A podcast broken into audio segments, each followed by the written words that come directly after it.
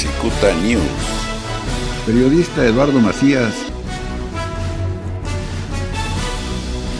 Los saludo con afecto, pero muy indignado por las condiciones de muerte en que labora el personal médico que lucha contra el coronavirus en el sector público, situación equivalente a mandar un soldado a la guerra sin fusil Mientras el gobierno federal importa basura médica de China a precio de oro y presume la adquisición de cientos de ventiladores, cantidad ridícula para una población de 130 millones, lo que propicia mandar al paredón a miles de ruquitos mexicanos. Allí está su abominable guía bioética como manual genocida que ética ni que las arañas. Es una simple numeralia de exterminio que muestra el rostro fascista de un moderno campo de concentración hitleriano solo que las víctimas no serán los judíos, sino los paisitas más jodidos, los de la tercera edad, a quienes López Obrador les dictó sentencia de muerte si se saturan los hospitales con infectados del virus. Esa es la neta. La 4T juega la ruleta rusa. López Gatel pasea a su menor hijo por el Palacio Nacional cuando antes mandó de manera enfática a todos los mexicanos a casa.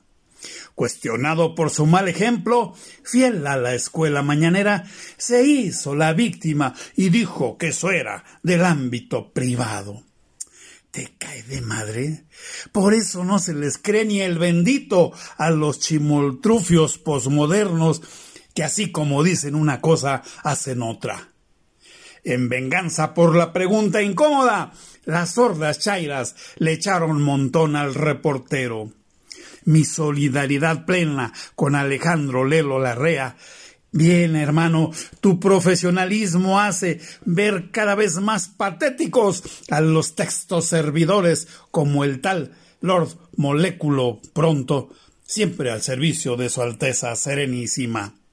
Y hablando de prostitutas, resulta que el gobierno capitalino, quien también escamotea apoyos a la salud, comenzó un censo de sexoservidoras, a quienes dará seis mil pesotes de apoyo.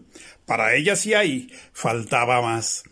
No informaron si tales préstamos los pagarán con Chairo Servicios, mientras el gobierno federal obligó al Senado a sesionar con urgencia para soltar delincuentes. No quieren que caigan como moscas en los penales. Síntesis. Becan prostitutas y liberan delincuentes, mientras a los pequeños y medianos empresarios los condenan a la muerte fiscal.